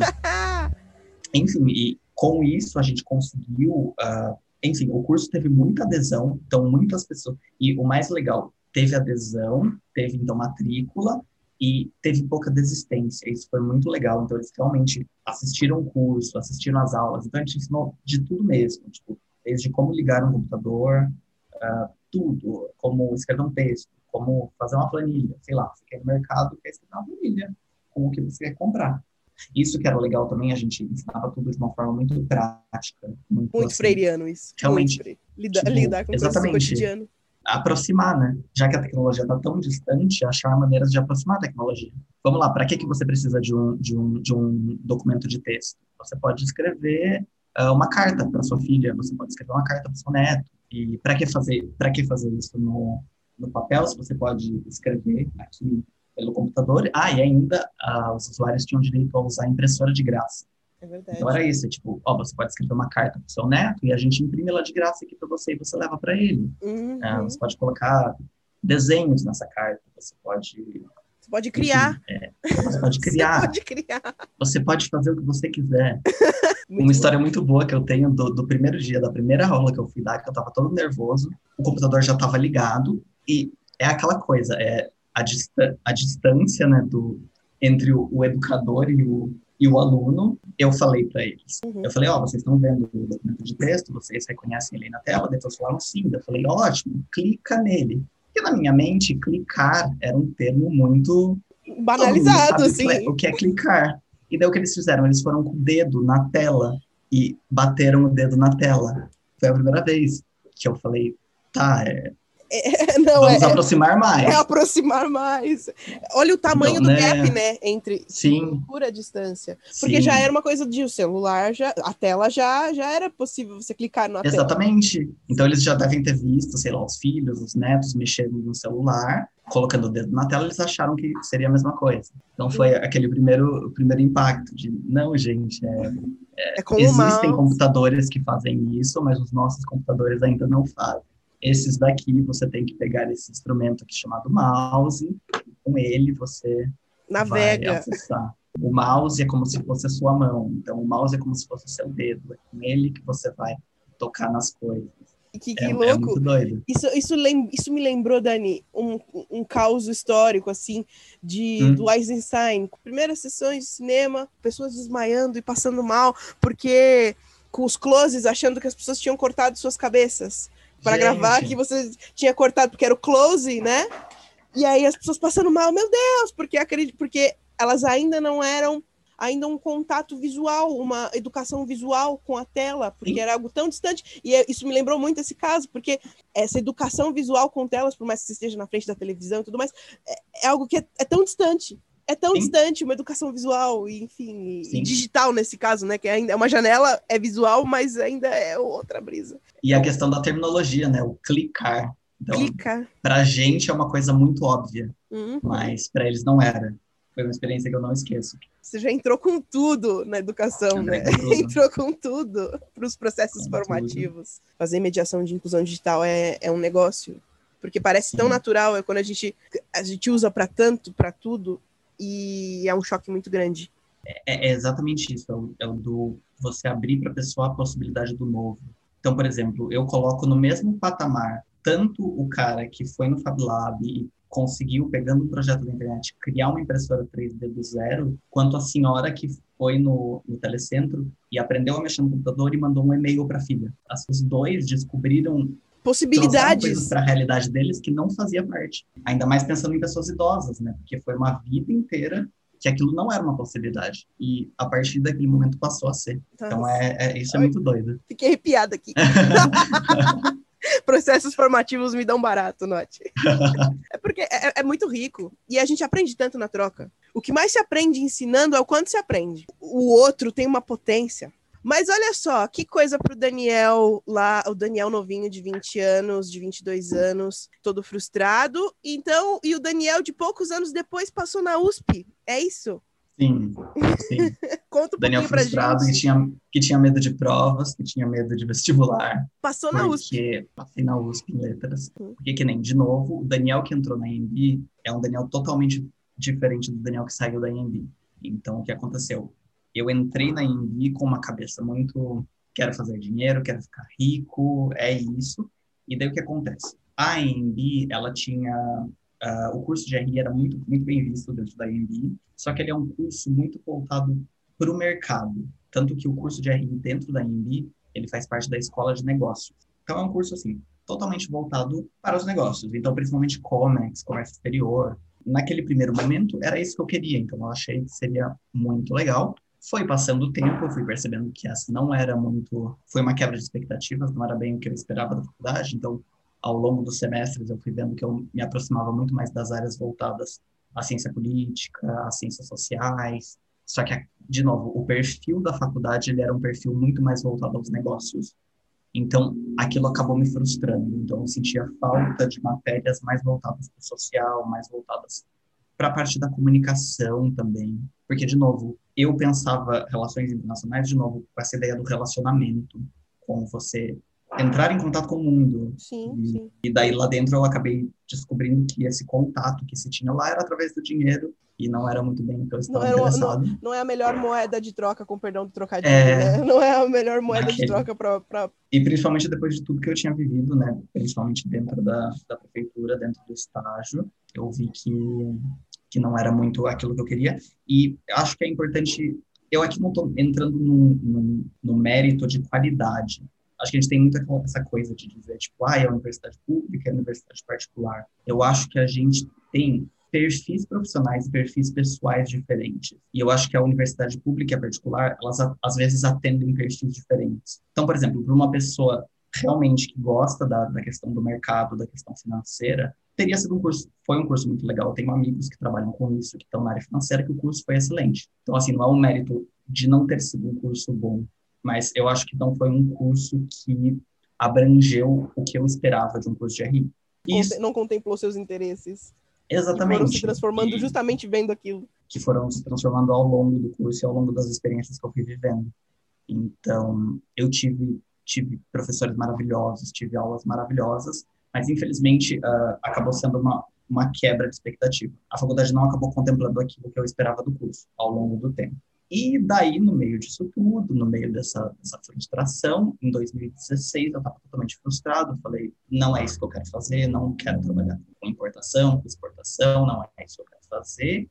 Falei, vou prestar no vestibular. Estava em São Paulo, morando, morando em São Paulo, falei, vou prestar FUVEST, né, aquele grande sonho, né, passar na USP. Falei, vou prestar FUVEST e vou pegar alguma matéria das, das, das ciências humanas e daí eu me lembrei, e agora voltando de novo ao meu ensino médio, ensino fundamental, me lembrei daquela minha professora muito maravilhosa de português, falei, vou prestar letras. E daí, de novo, eu pensei, talvez, fazer um curso que eu pudesse juntar com RI. Então, pensei, eu faço letras, aprendo um outro idioma, vai, vai ser um plus, vai ser um bônus. Prestei letras na USP, só que na minha cabeça falei, gente, nunca vou passar. Ah, e detalhe, nessa época eu ainda estava cursando RI, estava cursando RI de noite em 2016. Prestei USP, mas prestei por prestar. Falei, não vou passar. Saiu o resultado, passei na USP. Na primeira chamada, assim, passei, tipo, passei. E para começar em 2017. A MMB seria para eu acabar no meio de 2018. 2017 passei na USP. Falei, e agora o que eu faço? Porque eu tinha um curso, tava, tava cursando RI à noite. O último ano de tinha um estágio e tinha um estágio. Ah, e detalhe, nessa época eu já estava morando em São Paulo, eu me mudei para São Paulo em 2016. Então eu já estava mudando em São Paulo, já tinha, já estava morando em São Paulo, já tinha contas para pagar, eu precisava ficar no estágio.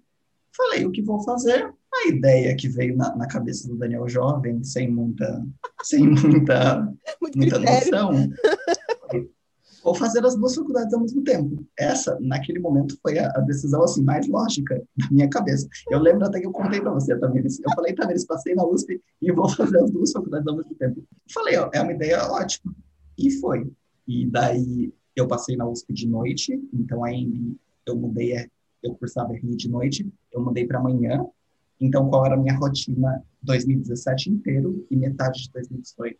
Eu acordava de manhã, entrava na, na EMB às 7h20, estudava às 7h20, acordava às 6h30, uh, sorte que eu morava perto, saía mais ou menos 11h40, ia para o meu estágio, ficava até às 6 saía do estágio, ia para a USP, ficava até às 10h30, voltava para casa. Chegava umas 11h30, às vezes meia-noite. Dormia para o dia seguinte a mesma coisa. Isso foi um ano e meio nessa loucura de fazer duas faculdades e um estágio. Foi o ano que minhas enxaquecas começaram, literalmente. Claramente. de enxaqueca. Por que será? Por que será? Calhou de ser o mesmo ano que eu tinha mudado de estágio.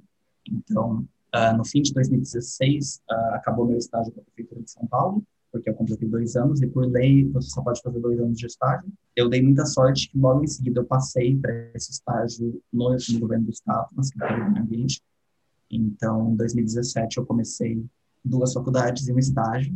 Então, foi. Um estágio bem. com o Salles para ter mais dor de cabeça ainda. Ah, é, e detalhe: e nos primeiros seis meses, meu chefe, eu, eu estagiava no gabinete do Ricardo Salles, nosso atual. Ministro uh, do Desmatamento. Ministro do, de Passar Boiada. Eu trabalhava no gabinete dele, ele era o então secretário de Meio Ambiente. Cara, nessa, e nessa contradição entre ensino público e ensino privado e a esfera pública ao mesmo tempo, pipocando. Mesmo tempo. Porque daí foi um choque, foi um choque muito grande. Então, daí eu estava nessa, nessa, nessa vibe do capitalismo selvagem dentro da IMB, então é, era um semestre assim que eu estava tipo tendo mercado financeiro internacional, estatística, estudando tipo o mercado de ações. Eu, estava assim, tipo, Miserable. queria estar morta. daí passei na USP e comecei, assim, foi, foi um choque muito grande ter essa, essa coisa da, acho que desse, desse foco na academia. Então, o foco na pesquisa, o foco na produção. É, Uma outra relação com os saberes. Sim. E, de novo, sem, sem, sem mérito de, de qualidade, mas é, eu descobri que ali era o que mais se aproximava do, do meu perfil pessoal profissional, sabe? Foi muito essa coisa do encontro, de, de realmente falar, tá, é essa, é essa área que eu gosto, é a área da educação, a área da pesquisa. Daí comecei a fazer letras na USP, letras francês. Sim, só que o curso de letras na USP, ele é... O primeiro ano você tem, a gente chama de ciclo básico, que você tem matérias gerais dentro das letras, então, matérias, assim, bem gerais. Uhum. E só a partir do segundo ano que você decide a sua língua e daí você começa a fazer sua língua. Diferente, Sim. diferente Então, da Unifesp. É, a maior parte das faculdades no Brasil de letras, você já escolhe a sua língua no momento do vestibular. Na USP não. Você aplica para letras e daí você cursa um ano desse ciclo básico e daí eles fazem uma média das notas que você tirou nesse primeiro ano e com essa nota você vai concorrer às vagas nas línguas. Então, é, então vamos supor, você quer inglês, que é uma matéria super concorrida. Você tem que ter uma média boa. Isso chama ranqueamento. Então é você se inscreve, então no dia no momento do ranqueamento é quando você escolhe qual habilitação você quer. Então você escolhe três opções. Daí é assim, se você não passou na primeira, você vai para a segunda, se você não passou na segunda, você vai para a terceira, e se você não passou em nenhuma, você fica em língua portuguesa. Menino! Não, e, isso é muito doido da, da, da Letras USP, porque tem o ranqueamento, e daí, sei lá, se você passou numa língua e você não tá feliz, tem o re-ranqueamento. Daí, no, no, no outro semestre, você pode tentar re-ranquear para outro idioma. E daí é feita uma média de novo das suas notas. É uma coisa muito doida, assim.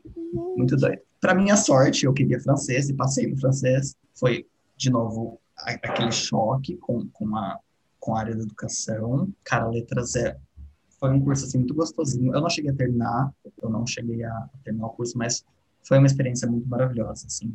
Mas você, e você chegou a trabalhar na área, né? Você chegou a trabalhar, atuar através da letras, né? Sim, 2017 que eu estava fazendo duas faculdades e o estágio na Secretaria do Meio Ambiente, foi uma experiência assim muito rica trabalhar na Secretaria do Meio Ambiente. Uma experiência muito legal porque eu realmente comecei a trabalhar com coisas que eu gostava dentro de RI.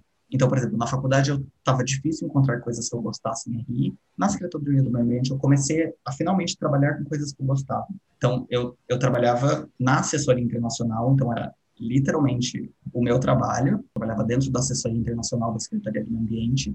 Era muito legal, sabe? Com redes internacionais de meio ambiente, a questão da paradiplomacia, que era uma coisa que a gente estudava na faculdade, mas ainda era muito, muito abstrato. E daí você realmente vê o que é paradiplomacia, Você faz. agentes paradiplomáticos. Exatamente. Então, para quem não sabe, paradiplomacia, a diplomacia, assim, ah, no, na definição clássica, ela é basicamente feita por estados, ou por chefes de estado, então, ou por pessoas que o, que o chefe de estado determina. Então, originalmente, diplomacia é o ministro das Relações Exteriores, ou até mesmo, às vezes, o presidente. Com o passar do tempo e com o avanço da globalização, a gente teve a criação de uma coisa que a gente chama de paradiplomacia, ou agentes paradiplomáticos, que é quando a diplomacia passa a ser feita por outras pessoas. Então, por ONGs, por governadores de estado, por prefeitos, eles precisam de, de eles precisam resolver questões relacionadas ao internacional e eles não conseguem fazer isso através do, do agente estatal, do agente nacional, e eles mesmos próprios podem agir como agentes diplomáticos. Então, por exemplo, ah, o prefeito de São Paulo quer fazer um acordo com o Canadá em relação a, sei lá, recursos hídricos. Ele pode, mesmo ele não sendo o presidente ou, ou, ou a pessoa designada, ele pode fazer diplomacia. E lá era, era literalmente isso, sabe? Era O tempo todo. agentes de, paradiplomáticos. E vocês articulando todos esses agentes, né? Porque vocês Sim, eram agentes, gente- mas vocês também articularam com uma, com uma porrada de outros agentes. Sim, com outros agentes e, e redes de governos, então outros governos ah, de outros países, então discutindo coisas de meio ambiente. A gente fazia muita coisa relacionada à ONU, a gente fazia muito, tinha muitas parcerias com o PNUMA, que é o Plano das Nações Unidas, Programa das Nações Unidas para o Meio Ambiente. Então, tinha muitas coisas que a gente fazia com o PNUMA, era muito legal, sabe? Ter esse, ter esse contato literalmente com a ONU, que era tipo o, o, o, o creme de la creme da, das relações internacionais, sabe? Foi uma experiência muito, acho que foi, foi uma experiência muito legal. Ela, ela foi um pouco contaminada por eu estar nesse período de duas faculdades, de estar com a cabeça cansada, de ter um chefe que era o Ricardo Salles, mas no geral, no geral foi uma experiência muito boa. Eu aprendi muita coisa, conheci pessoas muito maravilhosas, tive, tive chefes incríveis, foi muito legal. Mas daí, passado esse um ano e meio, que eu estava nessa loucura aí de duas faculdades, estágio, no meio de 2018 eu me formei. Enfim, os refrescos. Enfim, os refrescos, dias de luta, dias de glória. De novo, eu tava cansado, cansado de, de. Tava com a cabeça cansada. Terminei RI, e daí eu não podia continuar no estágio, terminei o estágio, falei, tá, eu acho que eu não quero mais trabalhar com RI. Tava cansado, tava exausto. Falei, vou trabalhar então com, vou procurar alguma, algum estágio na área de letras, porque eu ainda estava na USP. E daí essa pessoa maravilhosa chamada Tamires, um dia me manda um e-mail, fala, ó Daniel, abriu esse, esse processo seletivo aqui, manda seu currículo nesse e-mail aqui. Não, e detalhe, era um processo seletivo fechado para algumas pessoas. E só que ela falou, tipo, manda nesse e-mail, dá, dá um migué e manda, sabe? Tipo, falei, beleza, mandei meu e-mail, e era para um estágio uh, num educativo dentro do Sesc Pompeia, que é uma exposição de arte contemporânea chamada Arte Veículo, e eles precisavam de arte educadores para trabalhar dentro dessa exposição, para, enfim, para dar. Era literalmente a questão da arte educação, então você ensinar através da arte. E... Já chegou chegando. Cheguei chegando. Não, e até então, eu não, eu não de novo, eu, eu ainda não tinha essa, essa ideia do, da educação que era uma coisa que, que eu gostava. Eu, eu ainda não tinha para mim. Então, quando a Tamires me falou desse emprego, eu falei, mano, não sei se sei fazer isso. Não sei. E, não mando coisas aí, à toa. Eu não Exatamente. faço curadoria à toa. Você trabalhou em exposição agressiva. Eu não faço curadoria à toa. Eu não mando não. aleatoriamente as coisas. Nunca, nunca. E daí mandei meu currículo, me chamaram uma entrevista e passei na entrevista.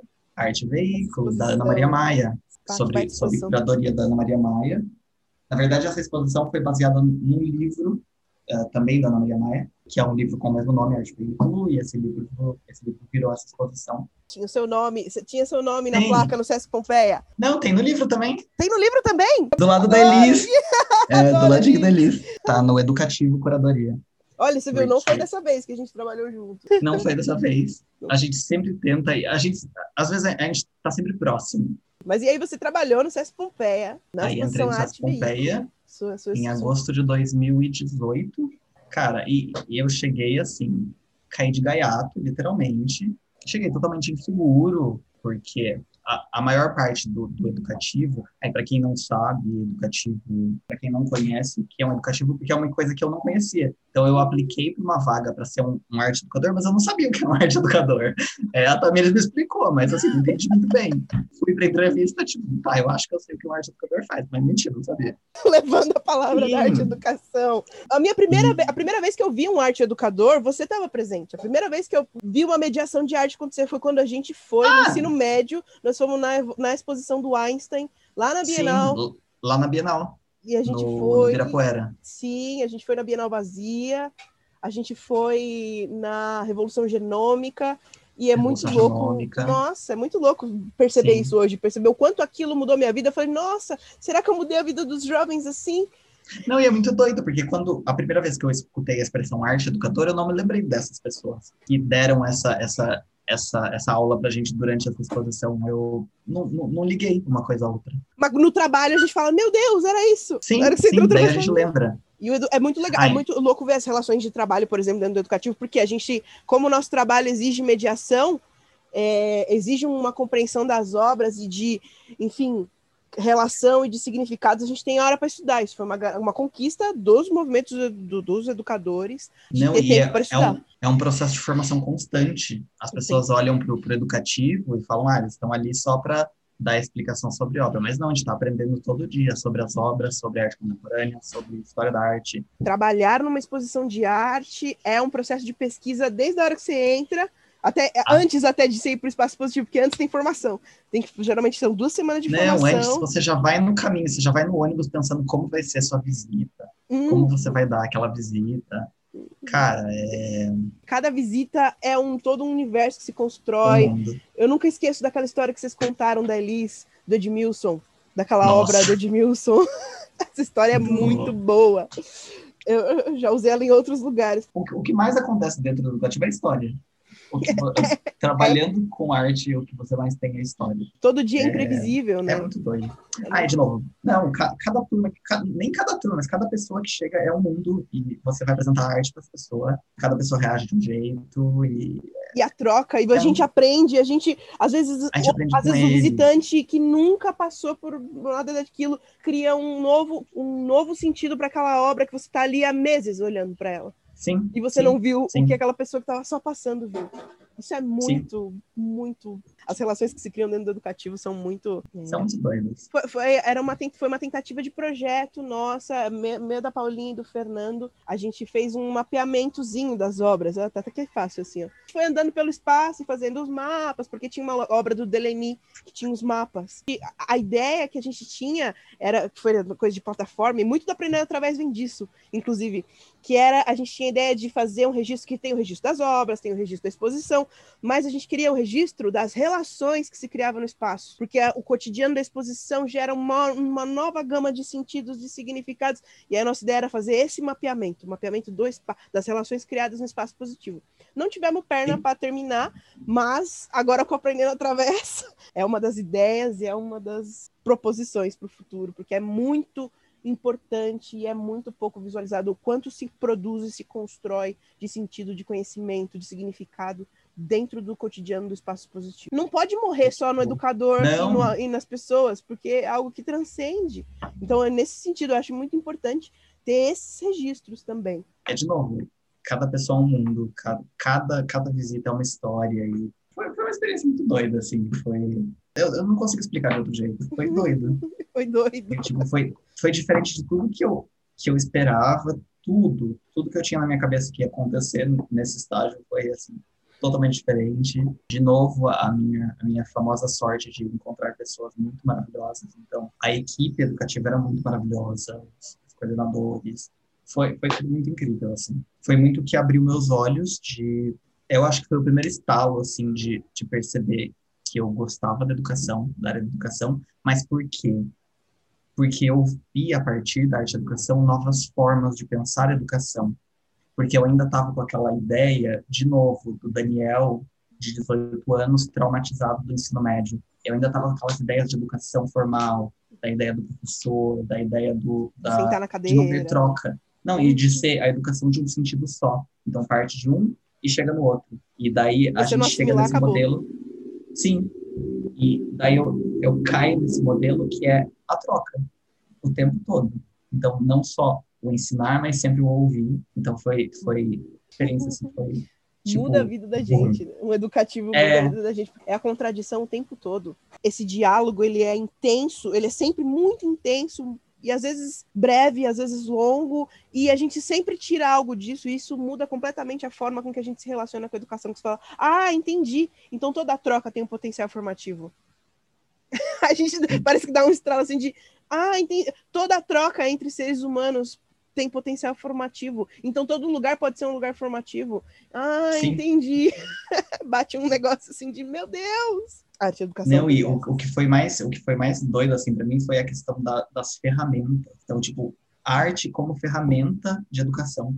Hum. É, é E a gente, enquanto mediador da experiência estética. Porque a gente passa, Sim. a gente passa também, a gente se torna um lugar. Eu- Eu tava refletindo sobre isso esses dias. Eu falei, gente, quando a gente pensa uma visita, a gente tá pensando na mediação da experiência estética. Porque nenhuma visita é igual. A gente tem uns roteirinhos, a gente sabe minimamente onde vai, mas é a condição concreta da visita concreta que dita quais vão ser os caminhos concretos para ela Sim, isso é muito louco porque isso desperta outros níveis de consciência prática. Porque aí você fala, nossa, então numa situação concreta, a situação concreta, a, a- análise concreta da situação concreta que delimita como que ela vai ser, começa a vir um monte de disparadores e Sim. ficando... sim. É tipo catarse.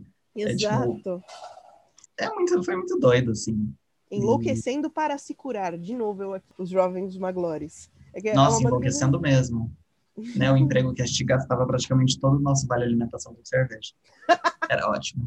Sim, e eu Ótimo. defendo com muito orgulho a tradição de 10 caixas de cerveja para o educativo, que Nossa, foi uma iniciativa minha com o Bahia. Eu não aproveitei isso aí, não aproveitei, infelizmente. É. É importante falar também do Pompeu como mais um dos, dos diamantes brutos dentro de São Paulo, que muita gente não conhece. O Pom- O Sesc Pompeia é, é absurdo, assim, em todos os sentidos, seja em arquitetura, em arte, em, em tudo. Lina Bobardi.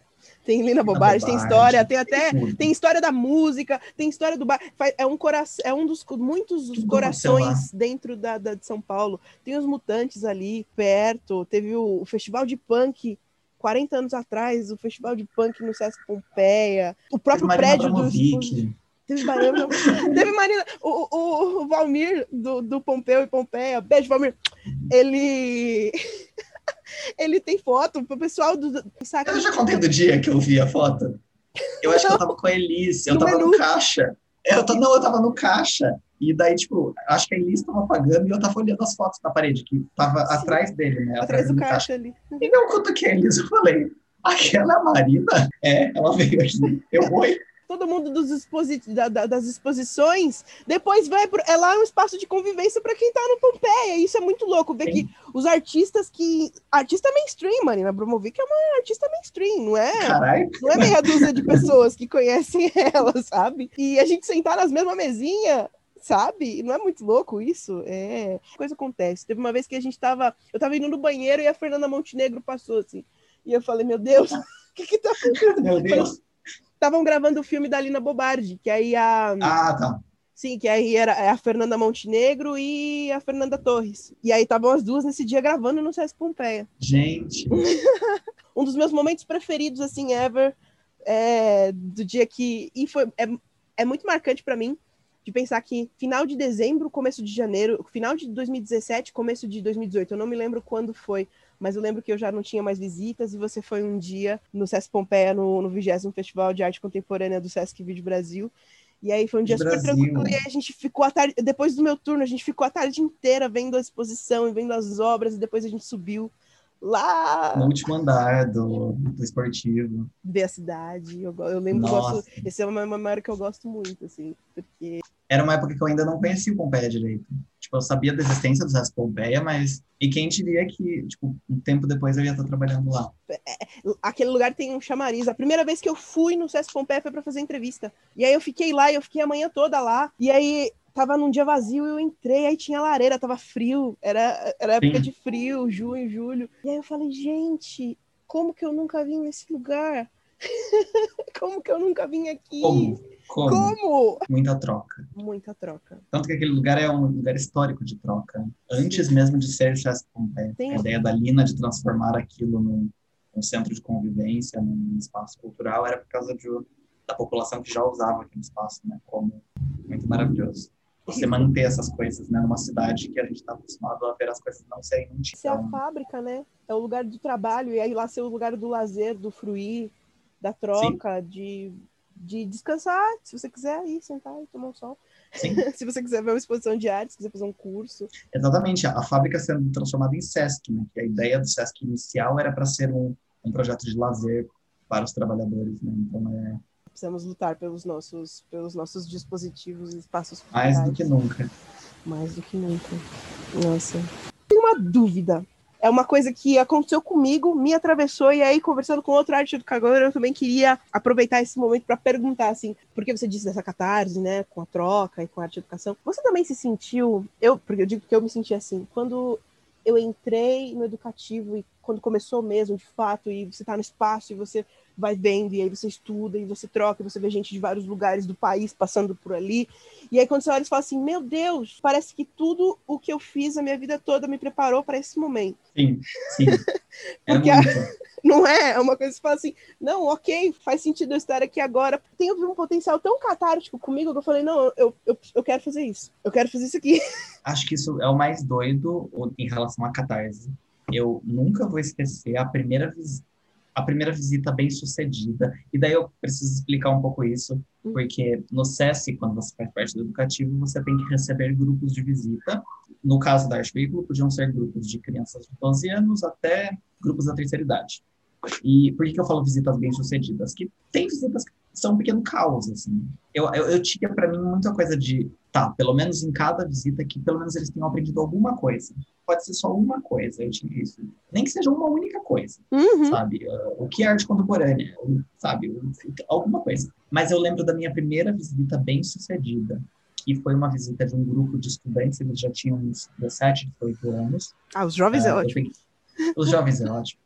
E eu peguei um grupo, era umas nove pessoas, e foi uma visita assim que eu conversei sobre muita coisa, teve muita troca, eles, eles interagiram muito. E eu lembro exatamente que acabou a visita, eu falei tchau para eles, eles entraram no ônibus para ir embora. E daí a minha coordenadora chegou para mim, eu tava com o olho cheio de lágrima, e eu falei para ela, eu podia fazer isso aqui o resto da minha vida.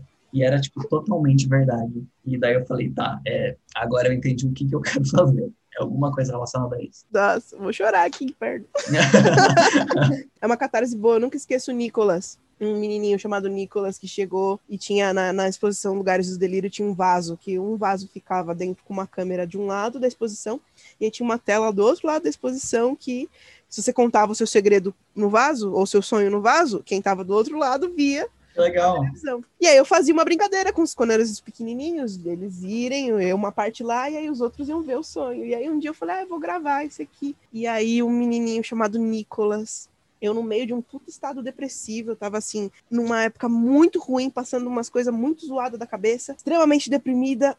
E aí eu chegava naquele lugar, eu chegava morta por dentro, eu saía repleta de esperança toda vez. E aí esse dia o Nicolas botou a cabecinha assim e falou assim: o meu sonho é estender a vida humana. E aí, depois dele, chegou uma criança, um outro jovenzinho que falou: O meu sonho é que as crianças possam ser crianças. E aí eu olhei, eu tava gravando aí na hora, parei de gravar e falei: Meu Deus. Meu Deus, eu não vou conseguir. Meu Deus. Eu comecei a chorar depois de visita e chorar no banheiro. Porque foi uma catarse tão grande, assim, foi tanta troca que. E é muito doido. Obrigada por esse relato, porque faz ver, me faz, faz refletir o quanto a, poten a potência, o quão grande é a potência da troca. Porque Sim. aí, independente de onde seja, não é a mística do Sesc Pompeia. Isso educa é a gente. É desde a troca dentro da, da igreja da comunidade, é a troca dentro de um, de um telecentro com os idosos, é, é, é o poder da troca, é o poder disso, de, da, da educação não ser uma via de mão única, de ser uma troca, de ser uma via de mão dupla. E é isso, é, é aí que tá a, a doideira. E é aí que se constrói. É, nossa, Dani, que, que maravilhoso. Eu, eu, gosto de pensar que toda conversa longa, não longa, né? Porque o longo, eu não acho longo. Eu poderia passar horas e horas e dias seguidos conversando com você mas eu adoro como é a, cada troca, que isso também é uma troca, cada troca é uma linha com uma agulha que vai passando e bordando e bordando e bordando. E às vezes você puxa essa linha, você percebe tudo junta. Mesmo não, não sendo, que nem hoje, não está sendo linear, mas mesmo assim a gente consegue fazer um ligar tudo. Só te agradeço por tudo. Eu também. tia, também. Te, você é uma das pessoas que dá para agradecer por sempre que no meio desse caos pandêmico, em meio, envolto a toda a desgraça, a morte, Sim. e vou citar Carl Sagan, que sorte a minha poder dividir o mesmo tempo e espaço que você. Mesmo que agora a gente não esteja presencialmente, mas enfim. Queria dizer uma coisa, porque ouvir a tua história e do quanto é do quanto é importante de fato que a gente troque com as pessoas é uma evidência porque você sempre foi um modelo para mim desde muito hum. cedo porque Dani você sempre, eu sempre vi um explorador em você. O mundo carece, todas as instâncias e lugares do mundo carecem de um pouquinho de Daniel Gaborim. E eu sou privilegiada de ter Daniel Gaborim 20 anos na minha vida. Então eu só te agradeço pela jornada, pelo passado, pelo presente e pelo futuro que nos aguarda. E eu que te agradeço também. E é isso, não, não, não existe não existe nada na, em você explorar se você não tiver alguém com quem compartilhar. Se você só explora, só descobre, fica com você, morre com você. Muito obrigado por ser esse, esse ponto de, de trocar, de trocar experiência, de, de contar mesmo. É uma das partes tão importantes quanto explorar. É o explorar e o contar. É o, é, é o cerne, né, desse, desse, desse papo, né? A troca. É um privilégio para mim poder aprender com você todo esse tempo. Vamos explorar as possibilidades juntos trocando e chamando cada vez mais gente. Cada vez mais gente, mais histórias. A gente vai, a gente vai achando caminhos para, enfim, construir esse novo amanhã que é tão necessário e tão latente hoje. E eu fico muito Sim. feliz de ter pessoas como você juntos para a gente construir esse sonho. Porque Vamos outros construir. amanhãs são possíveis. Sim. E nós Sim. temos que ter sempre isso em mente. Ainda que longe, ventos duríssimos virão, mas eles vão trazer brisas para um novo dia. Não, e é isso mesmo, o mundo que é a gente separado, né? é, é, como é mais fácil, a gente precisa estar junto, precisa trocar, precisa, precisa se organizar, precisa, precisa estar junto. Hoje no grupo de pesquisa mais cedo, um, um colega doutorando, Bruno, estava falando sobre a pesquisa dele, ele está falando sobre uma pedagogia decolonial, e aí ele falou de transgressão, ele estava falando de uma educação hum. transgressora. E aí eu falei para ele, falei, olha, a gente pensar espaços socializados, espaços coletivos de produção e de reflexão e de fruição, sabe? Pensar a produção a partir da fruição e da troca e do diálogo, esses espaços de produção coletiva também são espaços de transgressão. E eu acredito muito nisso. Então, fica aqui o convite à transgressão para todos que nos escutam, seja de Sim. dia, de noite, de tarde. Vamos construir um futuro transgressor. A transgressão, para mudar essa distopia que a gente está vivendo. Mas, Dani, muito obrigada. Muito obrigada por essa troca. Eu que agradeço. E esse, esse é um momento que marca o começo de muitas coisas. Eu queria agradecer profundamente ao Daniel por essa conversa incrível e por todas as trocas. Fica o convite para que vocês conheçam o Daniel e o projeto Naming, que é o núcleo de abordagens e metodologias em inglês. Esse projeto que está aglutinando professores de inglês para pensar ensino, aprendizagem, metodologias e formas de apresentar pessoas a novos mundos. Sigam no Instagram, arroba Daniel Gaborim e arroba Brasil. Não se esqueçam de seguir o Aprendendo Através em todas as plataformas. Se você não segue no Spotify, por favor, siga o nosso canal no YouTube, é só procurar lá Aprendendo Através, no Instagram, arroba Aprendendo Através e Facebook barra Aprendendo Através. Eu sou Tamires Menezes, me sigam no Instagram, arroba. É isso, um abraço e até a próxima. Vamos falar de cultura. Vamos falar de cultura.